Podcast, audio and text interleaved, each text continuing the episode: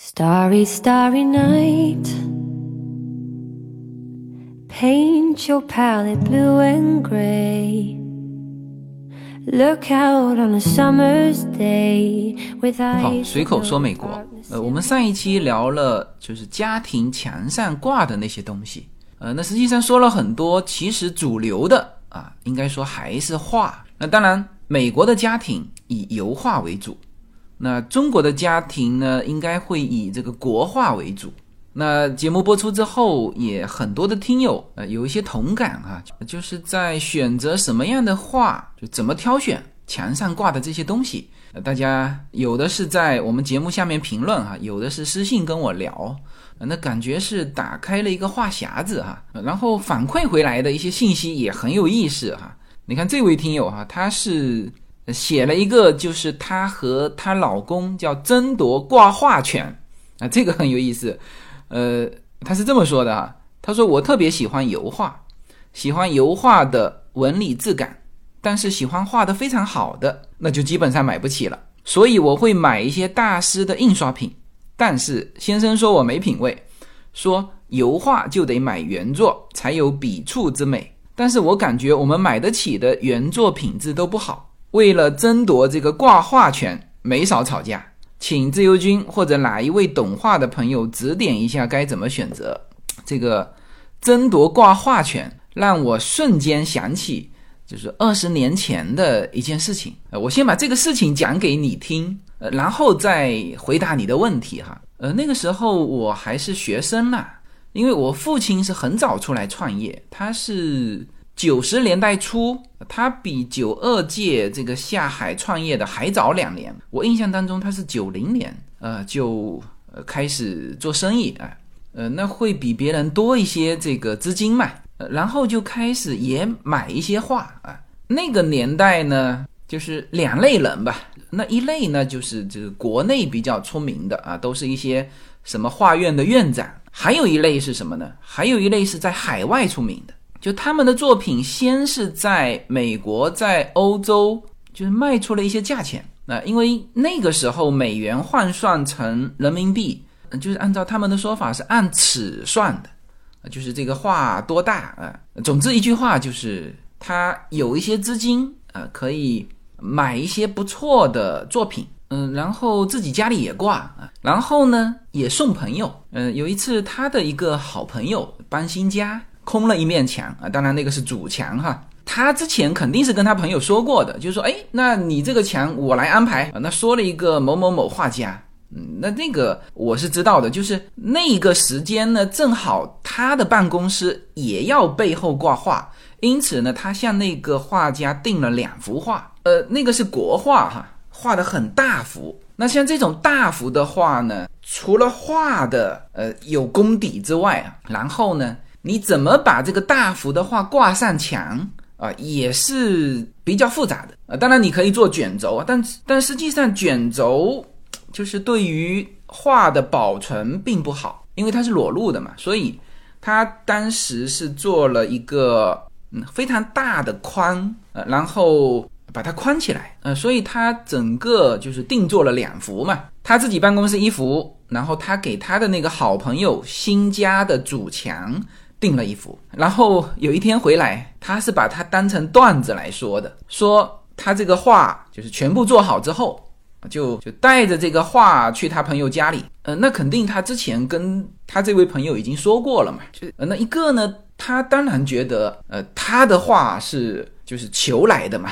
就是绝对会为他朋友的那堵主墙，或者是为他朋友的家增光不少。啊，所以他很兴奋做这件事情。呃，然后他的朋友，反正至少是没拒绝，也有可能是叫盛情难却，所以他就送去了。然后还带了工人，因为就是画很大嘛，要挂上这个墙啊，他得找人施工的，就是你普通的什么钉两个钉子一定掉下来。呃，所以这个他人也到了，工人也在场，这个那一幅画装修的漂漂亮亮的也运到了。然后他说他这位朋友啊，这个看完迟疑了。他是这么描述的哈，他在酒桌上当成段子来讲。他说他这个朋友呢，想了一会儿，叫做牙一咬，他说挂挂上去。好，他们都在，这个工人刚刚把这个画给挂好，他朋友的老婆回来了，迎面就看到这幅这个挂在主墙上的这幅画，勃然大怒。那当然，他们都是朋友嘛，就是他太太跟我爸也熟啊，呃，当着这么多人的面，直接跟她老公翻脸，说说好了这堵墙留着要挂我妈妈的画，嗯，就是呃那个时候他们都还是中年嘛，呃，他妈妈呢就是属于叫做老年业余爱好者，可能他们搬新家啊，他妈妈这个作品。也希望有一个很好的展示的地方嘛，所以，他跟他女儿说：“哎，这堵墙我来给你们画一幅画。”那他也答应他妈妈。结果现在直接啊，他看到的时候已经挂上墙了，而且他的那个就一看这个工程啊，就属于一时半会拿不下来的，所以他们直接翻脸。那这个就是你说到的这个叫争夺挂画权，没少吵架。我就瞬间想起。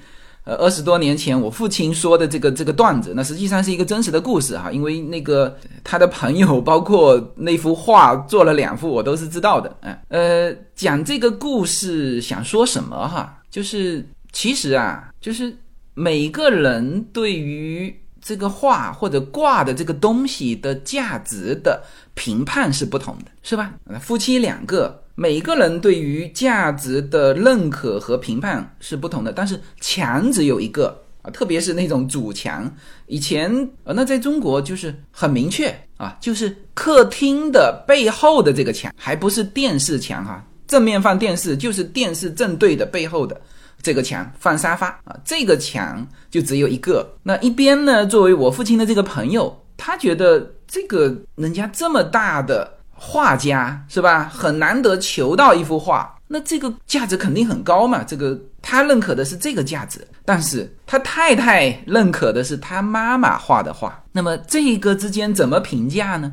所以我爸说起这个段子的时候，呃，他当然。也尴尬了，因为之前他朋友没有跟他说起过啊，这个主墙要挂他妈妈的画。嗯，他也知道这个是不等价的，这是不等价，不是说价格差很多哈，这是无法评判的价值啊。所以就是讲这个故事，首先就讲这个道理，就是挂什么东西的这个价值，在每一个人心里是不同的啊。我先把这个给说掉哈啊，这是。家庭墙就主要要体现一个自己内心的一个价值认定。那么像我父亲的那个故事里面的，他妈妈画的画，那你怎么选是吧？所以你说请自由军或者哪位懂画的朋友指点一下。那我得把这个先说掉。就是如果你觉得这个东西它背后有故事，哪怕它是一个印刷品，但是你就特喜欢，呃，也是可以挂。就这个是摆在第一位的。就是这个东西在家人心目当中的位置，呃，然后摆在第二位的是什么呢？是这个东西啊，或者是画，或者是盘子，或者是某某啊，它和这个环境是不是和谐？然后再去说这个该怎么选呃，那其实该怎么选？呃，那当然也是很主观，就是我的认为啊，我的选择，那一定首选是就是原创的油画啊。其实你喜欢的。那种就油画的，就是纹理之感啊，以及你先生说到的这个叫笔触之美，这是对的。嗯，油画呢，就是它和其他的啊，就是有一块玻璃把它镶起来的这种画，它确实有一个裸露在外面的那种光线照耀到它的那种美感啊。因为如果就是是印刷品啊，呃，或者你是呃。其他的国画或者是其他作品，你前面盖了一个玻璃的话，其实它有的时候反光或者是呃折射的那种效果，就毕竟隔了一层。而油画裸露在外面啊，直接给到你的那种感受啊，你看得到那种笔触之美啊，就是你斜着看、正着看、近看、远看啊，油画确实有它的就是能够仔细端详的。啊，这种美感，所以我们抛开这个家人的情感啊，抛开环境，我们就说挂的东西的话啊，这个是就是几乎是共识了，首选是原创啊。所以我在你的这个问题下面的答复是，就是说折中的话，啊，找一些买得起的新秀作品也不错。因为什么呢？因为你喜欢的那个大师啊，就像你说的，就基本买不起。那其实你也是喜欢那个叫油画的质感。那李先生喜欢那个笔触，那就其实可以呃去，那就你现在说买得起的原创品质都不好，再找找。呃，我觉得其实在美国，它是就是不同的作品啊，不同的油画这种艺术品，它分成不同的阶层，每一个阶层。都还是比较丰富的，我待会儿会说到这个，就是你在慢慢的淘哈，就是如果现在没有合适的，那就放一些过渡的，没有关系。那当然还得看这个环境，因为那你像我家的一个很显眼的位置，其实我并没有把它拿来挂画，因为那个位置整体是就是竖下来的，就就是是竖幅的那种。呃，然后下面又有植物哈，呃，然后那个位置呢是就是餐厅和厨房的就中间啊，所以我们没有摆画，摆了一个就德国的布谷钟，然后摆了一套盘子八个啊，呃，我们觉得也还不错啊，就那个地方摆画反而就除非我能够弄到一幅竖下来的画啊，所以这个都是就是根据。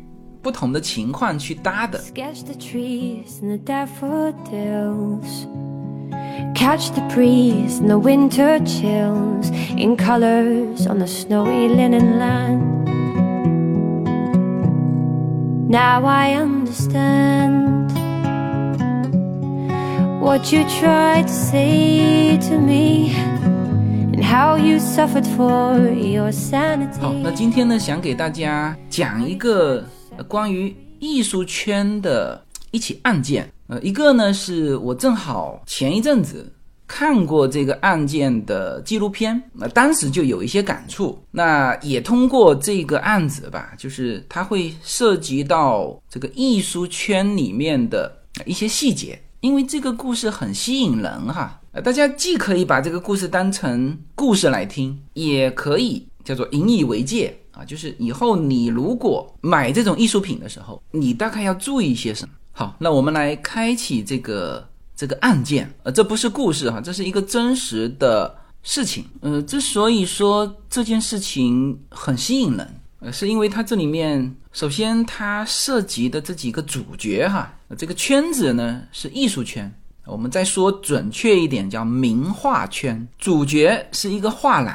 啊，这是一个非常有名的画廊。所以这起案件啊，就叫洛德勒画廊造假欺诈案。这应该是二十一世纪画廊界啊最大的新闻，或者说最大的丑闻了。呃，这个洛德勒画廊可不是普通的画廊，这是一家百年的啊，它是成立于一八四六年，在这个圈内非常有名气的。所以他的这个事情出来之后，呃，圈内的很多人就说这个。太不可思议了！说这间画廊坚持了一百六十五年，经历了美国内战、第一次世界大战、第二次世界大战，他都没歇业。结果这个叫做造假欺诈，让这家画廊永久的歇业啊。然后涉案的金额啊是超过了六千万美元。大家记住，这个金额是呃造假的艺术品涉案超过六千万美元。呃，然后这个匪夷所思的是，造假的人。和买画的人其实呃都超出大家的想象，还和我们中国人有关。呃，这次中国人不是那个冤大头哈，不是买画的人，而是什么呢？而是我们加引号的叫造假的人。呃，因为这个造假现在在这个中国画家的身上，嗯，至少这个这个参与者他是不承认的，所以。我们暂时说叫打引号的造假，呃，所以这个事情其实，在圈内，呃，是包括中国的这个艺术圈，呃，都是很出名的。那当时有一些这个文章啊，这个标题党，呃，都喜欢把这个文章的名字叫做，呃，比如说这个叫“中国大爷把美国富豪就骗了一圈”，呃，其他类似的这个文章题目我就不念了哈，呃，就是当然这是标题党哈，但这种标题就很吸引别人点进去。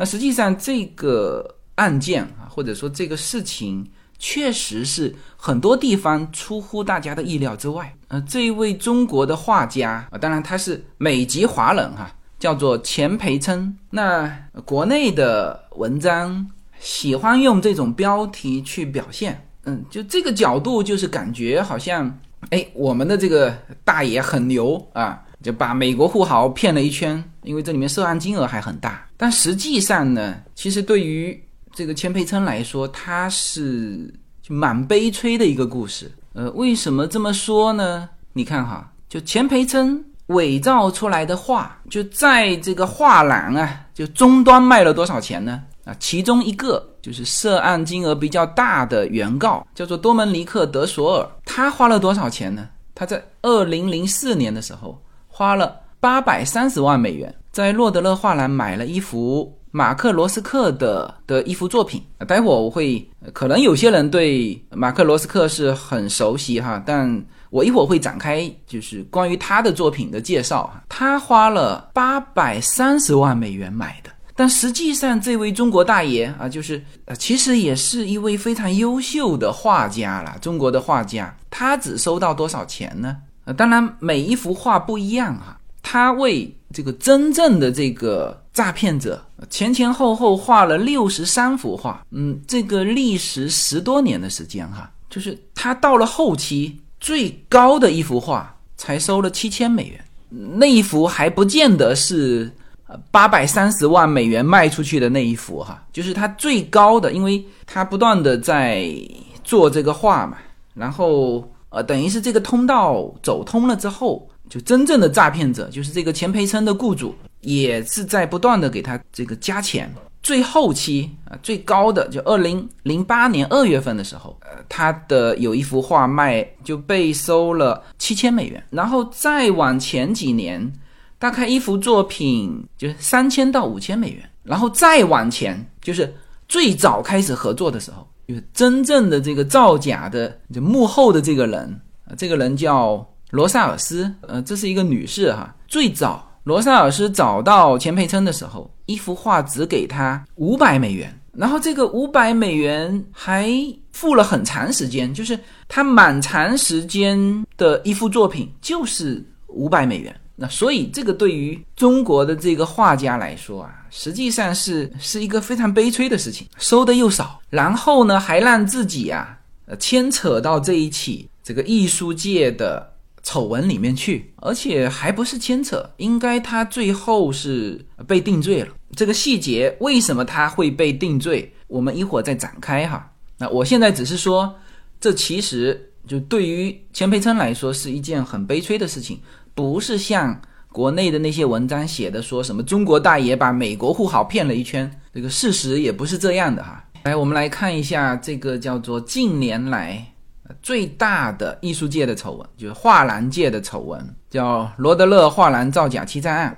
呃，这个事情是发生在二零一一年，这个事情爆发之后，这个画廊就倒了。那么这个链条我说一下，我们首先先说一下这个画的链条哈，画。当然是这个中国的画家钱培琛他制造出来的。这里我不知道该用什么词哈，说他仿造其实也还不是啊，说他创造又有点不合适，反正是他画出来的。然后呢，就卖给了刚才说到的这个，实际上叫诈骗的幕后主脑，就是这个罗萨尔斯。这是一个与画廊接触的，就是他把钱培琛的画卖进画廊，那么。实际上，这个幕后主脑啊，他是一个团队。就罗萨尔斯她的男友，我们只要记住他的名字叫做迪亚兹。嗯，他是就之前是一个西班牙的餐厅服务员，这个男的哈。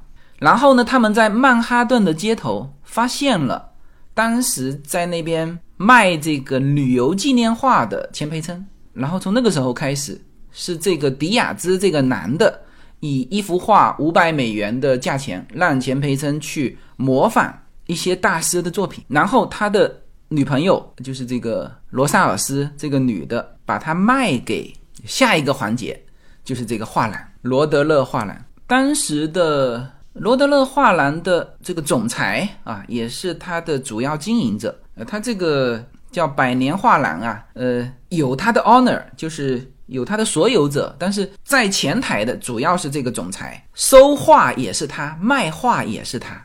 这个人的名字叫弗里曼，那这是一位女士啊，这些女士都非常优雅了，能够从事这个就美国顶级的这个艺术品圈的啊，都非常优雅。因为就在那个我看的纪录片里面，这些人通通出镜啊，这个讲述整个过程。弗里曼现在给他的定位就是他既是被告，然后呢，他也说自己是受害人。就这里面定罪的造假的这个前端的链条，罗塞尔斯。是被抓了啊，定罪了。钱培琛呢，其实也定罪了，但是因为钱培琛在中国抓不到，那我待会儿再说为什么定罪钱培琛哈。好，那么这个画廊就是中间环节，然后就是这个受害人原告，就是把画卖给他就买画的人，这个人也不简单。那这里面我们当然就举这一个例子，实际上他总共这个前前后后卖了四十幅这种伪造的。名画，那有一些这个顾客起诉了，有一些是私下就调解了。那在媒体面前比较有代表性的原告啊，就是这个叫多门尼克·德索尔，我们就叫他德索尔哈，就花了八百三十万美元买马克·罗斯克的画的那一，其实是一对夫妻哈。德索尔是什么人啊？大家不要以为。他是那种什么暴发户，呃，完全不懂得艺术的就被骗了啊！这种受害者不是的，他是一位从事收藏多年的，叫做艺术行家。你看哈，他有几个头衔，每一个说出来大家都很熟悉。他是古驰集团的 Coach 的 CEO 与主席，那当然现在叫做前主席。然后是现任的，有一个国际品牌叫 Tom Ford，呃，我原来也不知道这个品牌哈。但是我的前面一副眼镜就是这个 Tom Ford 这个品牌，后来太重了，我换了现在这一副。他是现任董事会主席。那如果你说前面这些头衔，你还可以把它说成是外行人，就钱多人傻。那我再说出他的一个头衔，你就不会这么认为了。他是谁呢？他是苏富比的董事会主席。苏富比大家知道哈，就是那个最知名的。苏富比拍卖行，他是董事会主席，所以他是一个从事收藏多年的一个行家。但是他居然是叫做这个画廊诈骗案的受害者，也就是他买了一幅假画，而这幅假画是我们中国的钱培琛这个创造或者是制造出来的。呃，这些人物呃都构筑了这个案子啊，有一些超出大家的这个意料。嗯，然后这个事情。最后这个案子爆了，是不是这位苏富比董事会主席啊买回来之后看着看着，因为他是行家，他发现的呢？不是，他也是被通知说这幅画是假的，就是他是二零零四年买的，买完之后一直挂在他们家这个房子的主墙上啊，因为他也觉得很漂亮嘛，而且他还准备把它当成遗产传给他女儿，呃。这个在我们普通家庭的这个遗产观念里面啊，就是要么是固定资产房子啊，要么就是现金股票。哎，其实，在这些豪门里面哈，就有可能一幅画的价值超过所在的这个豪宅。所以，这幅画在他家挂了四年啊。当时案子报之前啊，他还。请这个洛德勒画廊的这个总裁，就是说既是被告又是受害人的这个弗里曼来重新估价。那个时候，弗里曼还给他估了九百万，他还很高兴。也就是说，这一幅画，这位苏富比的主席天天看都没有发现有什么问题。那么这个案子啊，是怎么开始报的呢？啊，是。二零一一年的时候啊，有一位就另外一位藏家叫做皮埃尔，他在洛德勒画廊购买的杰克逊波洛克的画作啊，那那个画比这个德索尔这个苏富比的主席要更贵，多少钱呢？一千七百万美元。他买了，然后他另外找研究机构对这幅画做了鉴定，发现这个画有问题。什么问题呢？就是画这一幅画的这个使用的颜料。他通过取样分析，就确定这些材料啊都来自这些艺术家去世之后的年代，而且啊，这个可能还差得很远，因为这些画就是你看，钱培琛在二零零八年还在创作这些作品，是吧？这个颜料一取样，你是十年内的这个这个定型的，还是？五十年的还是八十年的？那这你只要去做这个取样分析，就能够发现啊。所以这个案子就报了。这个案子就是二零一一年，这个案子报了第二天，这家画廊就关门歇业了。因为这种事情在这个画廊界是绝对不能够被接受的，因为你们是顶级画廊，就是你说买画的人，他购买这个作品，其实非常重要的就是对于画廊的信赖。那当然，作为一家一百六十五年历史的啊，一直从事这种顶级艺术品的这个洛德勒画廊来说，是他们非常信任的。但是，他事实上卖出去的画。啊，卖了四十几幅，全部都是我们中国的这位画师钱培生在自己的家里画的。嗯，那么这个链条一梳理，这个故事的主线啊，就算讲完了。这个主线告诉我们什么？告诉我们美国艺术品啊，或者说美国画廊界这个水呀是非常深的。这个案子特别有这个代表性，就是这些名画的制造者。都是一些不知名的，我们说的叫小辈吧。那当然，画画的人他是这个属于地下工作啊，他是呃不可能有什么知名度。然后卖画的人，就是这个真正造假卖画的这个人，他其实也没任何知名度啊。但是呢，他就可以编造了一系列的故事。他们是怎么说的呢？他说这些画是收藏家直接从这个艺术家的工作室购买的。那比如说，这个德索尔买的这一幅马克罗斯克的这个画，连个名字都没有，直接就叫无题 （untitled）。当然有时间哈，一九五六年。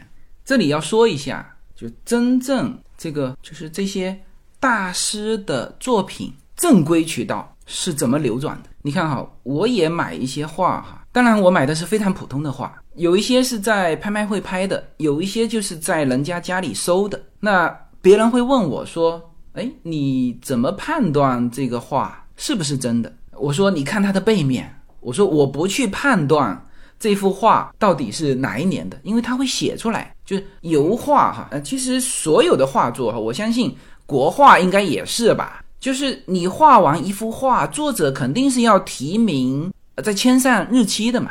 美国的画也一样，所以。”有一些画，它前面不签名字，就后面再啥也没有的，这个你就不用收了啊。当然，就你说我出租房，我随便挂一个，那可以，你就把它当成普通的海报或者是宣传品去挂啊，就是正常的。哪怕是极普通的一幅画，背后都会有这个哪里出品的。你看我，嗯，我这一次是在新墨西哥去一个美国。艺术家的博物馆嘛，然后我买了他一本书，里面打开就有详细介绍他的他的作品，然后有一些他的比较知名的作品呢，他还有专门拍他的背面，那那个背面啊，这个背书啊就非常清楚。首先就是画的正面啊，可能他这个作者就签一个名字啊，落一个日期啊，但是他的背面有的时候会写一些东西。那我看到的，呃，那个艺术家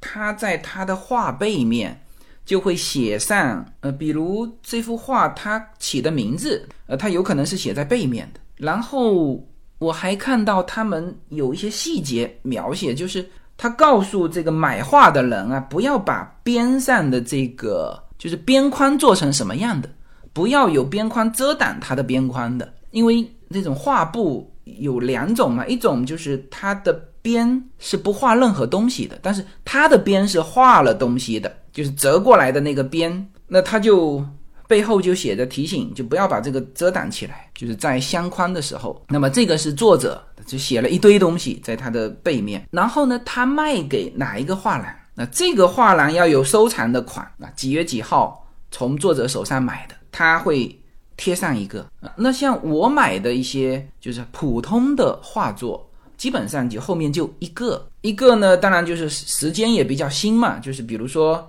是八年前画的，那就一个画廊收他的，然后他就卖出来，或者就是直接卖到个人。那我又是从个人家里收的，那就是这么一个流转的。但总之后面肯定要有东西。那么如果是名画，当然当初也不见得一定是名，但是你只要上了一定的架子啊，这个画家有名气，所有的流转都会，这非常像这个中国的那个就是收藏章。但凡流转过的这个画廊啊，这个 A 画廊卖给 B 画廊，B 画廊又卖给某某博物馆啊，某某博物馆又转让到哪一个博物馆，每一个全部后面都有啊。就是我看到的，就艺术家的那本书的后面，我看到一个完整的呃这幅作品的流转。那因为我们平时看那个博物馆，我们不会把它翻过来嘛，是不是？然后自己收的又不是那种名作。呃，不会有那么多的这个画廊印记在上面，所以那个就一目了然。从作者到画廊，一个一个流转下来，最后到你手上。然后这里其实一些重要的博物馆和画廊的收藏或者是购买，就你只要它的这个印记在上面，其实呢，呃，一个是保证这幅画的真实性，其实非常重要的还有一个就是。这幅画的价值啊，如果你被某一个大的博物馆收藏过，那无形当中你的这价值也会在涨。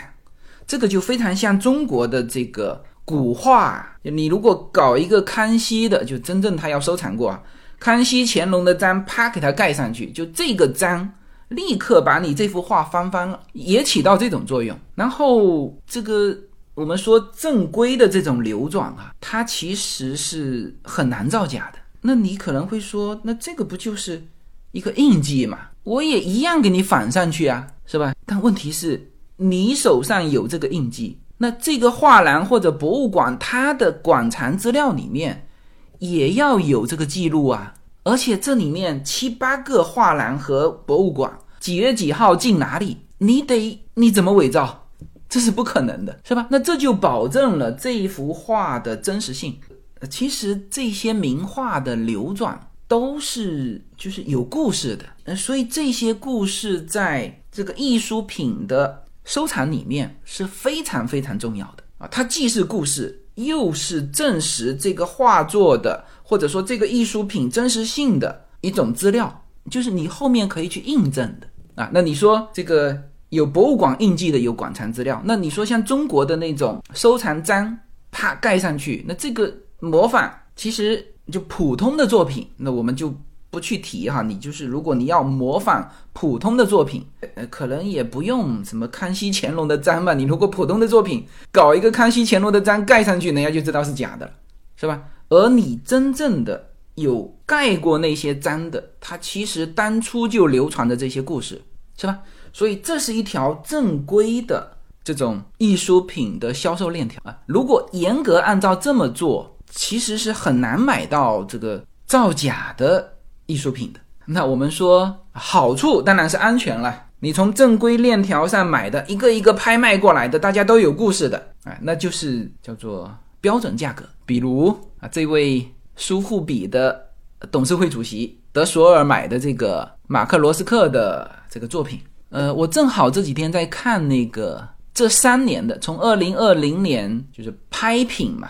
的这个前十的拍品，不仅仅是画哈，就所有的艺术品，我连续看了三年。你看哈，二零二零年就排在前十的就有马克罗斯克的这个作品，这个也叫无题，在纽约佳士得拍卖的。那个时候疫情嘛，全球直播拍卖的价格是多少呢？是三千一百三十万美元。二零二零年十月六号拍的。嗯，这幅画，呃，反正罗斯克的作品都。差不多就是，大家如果对于罗斯克的作品不熟悉，我简单的说一下哈，就是一幅巨大的画板，上面呢总共就三种颜色，底色还有就几道框框。你像这幅啊，二零二零年排名前十的啊，这幅就是是紫色题材，紫黑色的啊题材，它没有画任何东西，它就是用颜料，就感觉是上面用紫色的滚筒。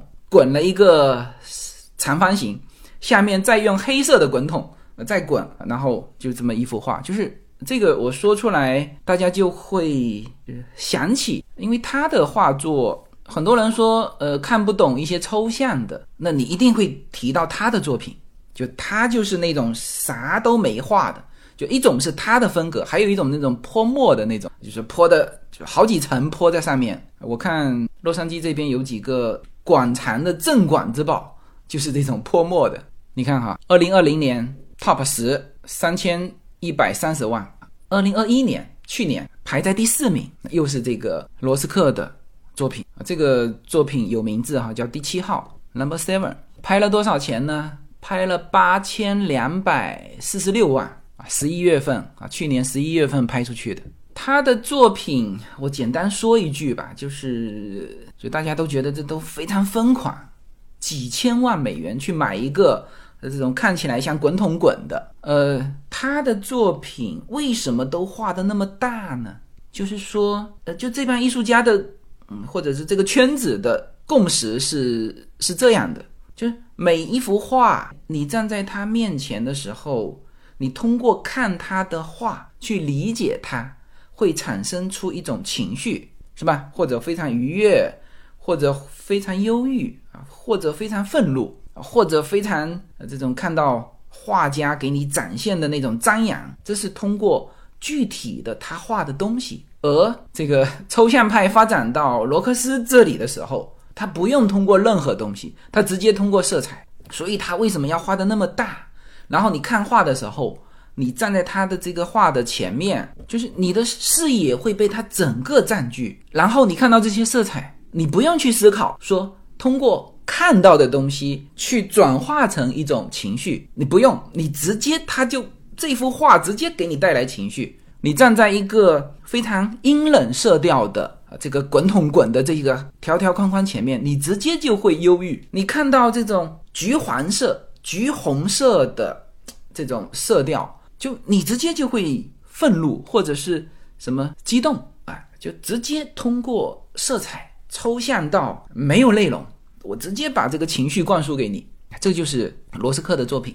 这个之前很多人不太理解，后来我看有一个人写的特别好，他说就是用中国的作品来说明的话，他就举了那个颜真卿的《祭侄文稿》。呃，《祭侄文稿》是就是天下三大行书嘛，王羲之的《兰亭序》，这个大家知道啊。然后就是颜真卿的《祭侄文稿》，然后是苏东坡的《寒食帖》，就是天下三大行书，而祭侄文稿是它有故事的，那我今天没有时间展开哈，就是就当时他祭奠他的侄儿，就写的一幅帖，上面是直接可以感受到他的情绪，就是非常的悲愤，写的有的写错掉，涂涂的时候涂的非常黑。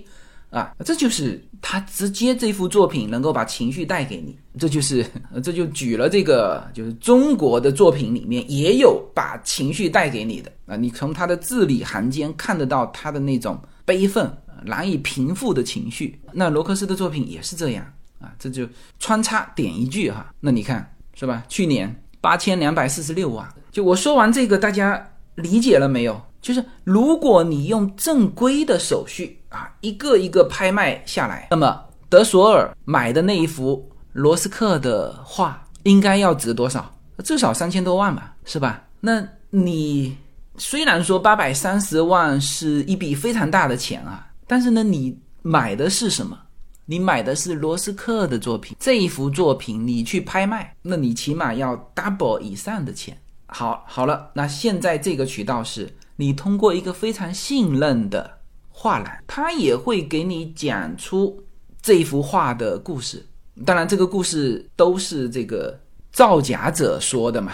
但是，造假者把这个画卖给这个罗德勒画廊，说给费里曼总裁听的时候，呃，这个费里曼就觉得，或者说他就认为就是真的。然后他再把这个故事卖出去。这里面唯一的就是走的渠道不同啊。他说了一个。藏家直接从罗斯克的工作室购买，然后呢，就就到了什么南美洲，嗯，因为在顶级的这种收藏家，他有一些确实是不愿意暴露身份，因为你知道，又经过二战啊，这里面是不是有纳粹的什么什么人物啊？这些对于收藏家来说，就是你你越是讲这种故事。他越觉得，哎呦，这个是真的啊。总之，他的这条线是藏家直接从艺术家的工作室购买，然后就一直收藏在他家里，然后现在遇到了一个不孝子啊，一般讲的都是这种故事，或者说很有钱，根本就不在乎这些啊，就是你别人会说，那你肯定会问嘛，这个画这个市面上起码两千万，你为什么只卖八百万，是吧？那他的这个故事就要讲，哎呀，这个不孝子也非常有钱，这个也不懂得这幅画，因为那就这个逻辑就变成是，那当然。他是很早收的嘛，很低的价钱收的嘛，能卖这个八百三十万已经不错了啊，已经非常好了。他也不知道这幅画可以值两千万。一当然这里面我就不准确说了哈，因为每一幅画大小、年代这也都不一样。但是大致上讲的是这种故事，然后还要看他买的这个年份，呃，这个这些故事是讲得通的哈。你看哈，我刚才说的那个卖三千一百三十万的，二零二零年佳士得拍卖的这个罗斯克的那幅无题哈，它的上一个拍卖是才拍了多少钱呢？一九九八年才拍了一百二十万，也就是说，这个一九九八年一百二十万买的人，二零二零年的时候拍出了这个收益率高达百分之两千五百，那所以这个艺术品。我们说水深啊，它也是要有丰厚的收益啊，才会给这些诈骗的，就是创造空间嘛，是吧？啊，所以它的这个链条就是这样的。说来说去，这位苏富比的董事会主席德索尔也还是想捡漏，然后那个圈子呢，其实是很小的一个圈子。就这种信任度，让他没有就是认真的去请第三方的这个验证。Starry, starry night, flaming flowers that brightly blaze, swirling clouds in violet haze, reflecting Vincent's eyes of china blue, colors changing hue. Morning fields of amber grain. Weathered face 那这样子我们这个链条啊就刚才是从制作画的人到最后终端买画的人。那我们再把这个链条倒过来我们一个一个讲一下就他们的的失误啊或者说就这个环节的一些这个值得注意的一些点，那么最终端，呃，当然就是这个就买画的人。啊，记住哈，我刚才一直以这个德索尔做例子，是因为他是苏富比的董事会主席嘛，这幅画在他在他家天天看，看了，呃，零四年买的，一一年案子报，七年时间没发现，还准备当遗产传给女儿，那么他犯的错误，一个当然是捡漏，觉得这种秘密的这个渠道。可以给他带来这种捡漏的机会。第二呢，就是就是没有严格的去做这个这个第三方鉴定。其实他后来在纪录片里面说，嗯，他当时有要求这个画廊的总裁费里曼出具，因为在这个油画界或者是画廊界都有这种第三方检测，就是取样检测的。他取样取你的这个油布颜料。还有一些钉子啊，就是纯粹从物理上、化学上进行分析啊，这是什么什么年代的？其实这个造假者啊，除了那个颜料之外，就是画的这个，他们其实是整套的造假工具的。这个画布也是买旧的，包括这个钉子，就是我待会说到前端的时候，我就再把这些展开哈。就总之，终端这个环节，他犯了这个错误。那么这里我要特别要说的是什么啊？就如果这一批东西哈，呃，因为这个画家实际上画了六十三幅啊，通过这个呃洛德勒画廊卖出四十幅，实际上这个弗里曼的这个总裁啊，他自己还收了几幅，就自己个人收了几幅下来，就因为有同一批的这种作品或者说产品吧，别人报了，就这里面是因为。买的这么多人里面，其中有一个请第三方重新来认定这幅画，他这里面就没有讲过程哈，就是过程肯定也是他买回去之后，有人开始对这幅画怀疑啊，因为他如果怀疑，他不会买下来，他买下来挂在家里，可能别人看就觉得，哎，他指出了某些所以引引发怀疑才会去呃做做这种检测，然后一个爆了，全部爆了，所以整个它的金额是超过六千万美元。这里面有一些可能还私下都调解了，就是告的金额六千万。然后我这里特别要点一句什么呢？就是如果这个案子没报，接下去在这一位苏富比董事会主席。家里的这一幅罗斯克的作品会怎么样呢？这个故事的链条从他这里就又接上了，知道因为作为这些艺术品，如果你毫不怀疑，它前面的故事就像我刚才说的背书啊，一个一个有这个印记。他的这幅伪作，我们说德索尔的这个假的这一幅罗斯克的作品，它后面的链条是续上了，只是前面是一一段故事。这个藏家从罗斯克工作室直接买的，然后就到了他的儿子，然后卖出来。就是这个故事神秘的是前面的部分，后面的部分是公开的呀。卖给了一百六十五年历史的洛德勒啊，有他的背书，然后再加上这个苏富比董事会主席的背书，因为你要买也是从他手上买嘛。也就是说什么呢？啊，这里面我就要说到水深的地方哈。就是如果这件事情没有报，这幅作品从德索尔的手上继续往下流的时候，这个黑钱就洗白了，就是这个黑作品就变成白作品了。嗯，当然这时候有人会说，哎，那这个后面的人不是只要去做第三方鉴定，就会发现这个东西不对吗？那这个是这个案子出乎大家意料之外的事情。那这个就要说到这个伪造的人啊。其实他伪造的是很拙劣的，就是你用这个零四年，他们零四年开始画，你完全用一幅新作。当然，他用了这个罗斯克那个年代的画布和钉子，哈，这个是很明显的，就是伪造哈。但是这个时间，罗斯克大家知道是一九七零年就过世了，你用的是二零呃，就是二零零几年的这个去创作它。这实际上是很明显。那如果不明显的怎么办呢？就是说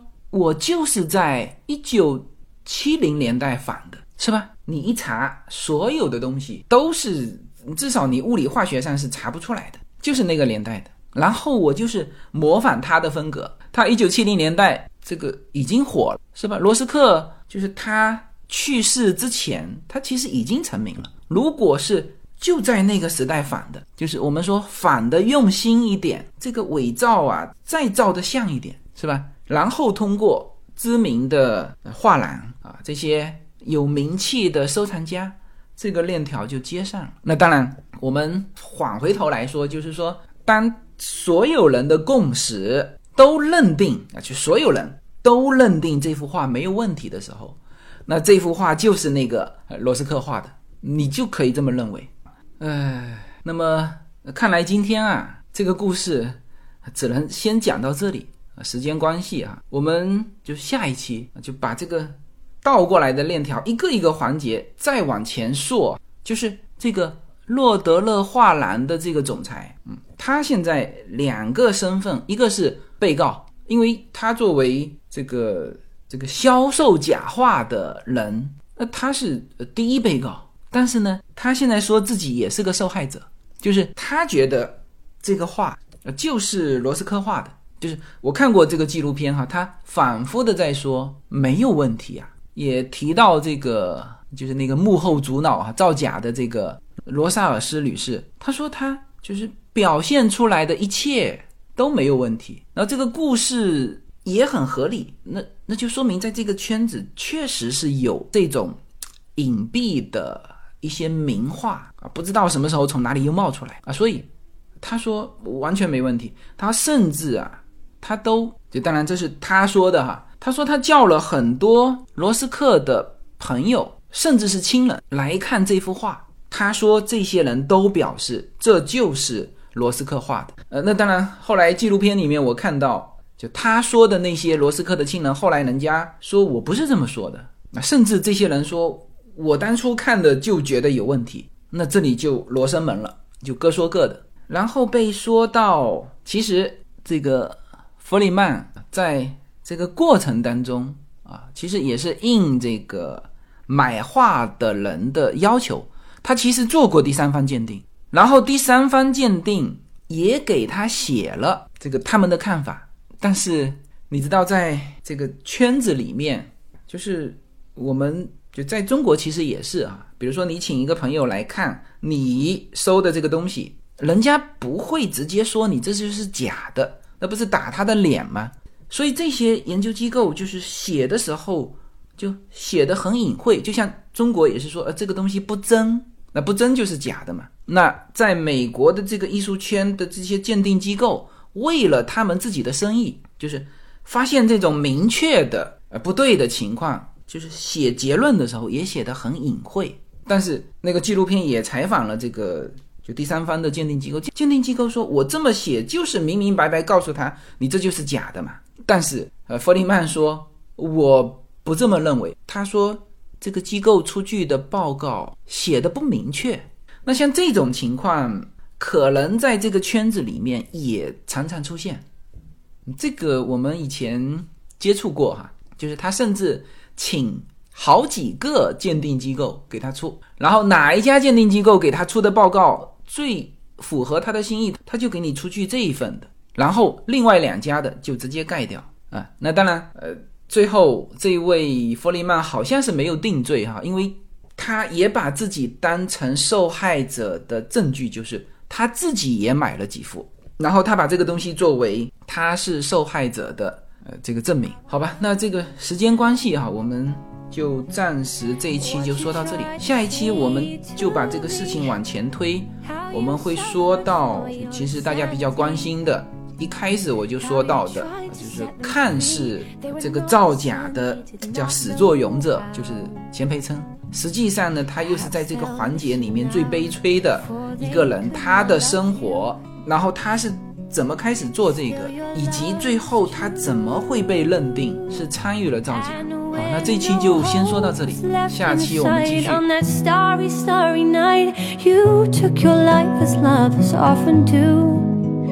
I could have told you, Vincent, this world was never meant for one as beautiful as you.